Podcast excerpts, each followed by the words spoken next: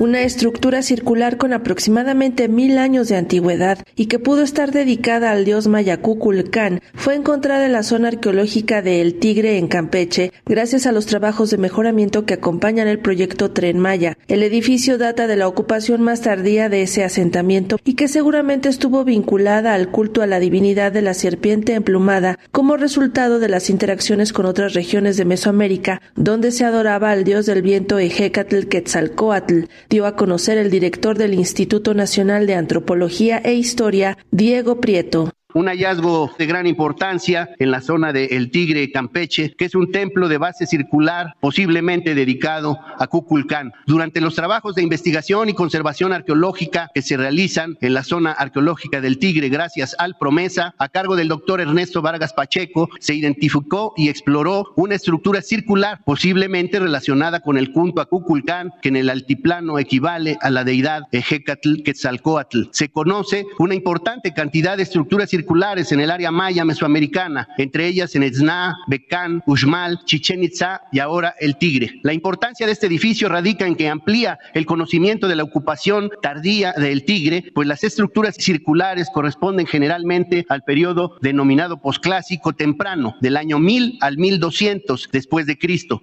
cuando el área maya tuvo intensos vínculos con otras regiones de Mesoamérica, en particular con el centro de México, Oaxaca y la costa del Golfo, de donde podría haber llegado el culto a Ejecatl Quetzalcoatl, deidad que en las tierras mayas se transmuta en Cuculcán. El funcionario también aprovechó su intervención más reciente en la conferencia de prensa de Palacio Nacional para ofrecer detalles del acopio realizado el fin de semana pasado, tanto en las dependencias culturales del gobierno federal como en el maratón cultural y artístico en favor de los damnificados por el huracán Otis en Guerrero. El sábado 28 de octubre se realizó un gran maratón artístico cultural solidario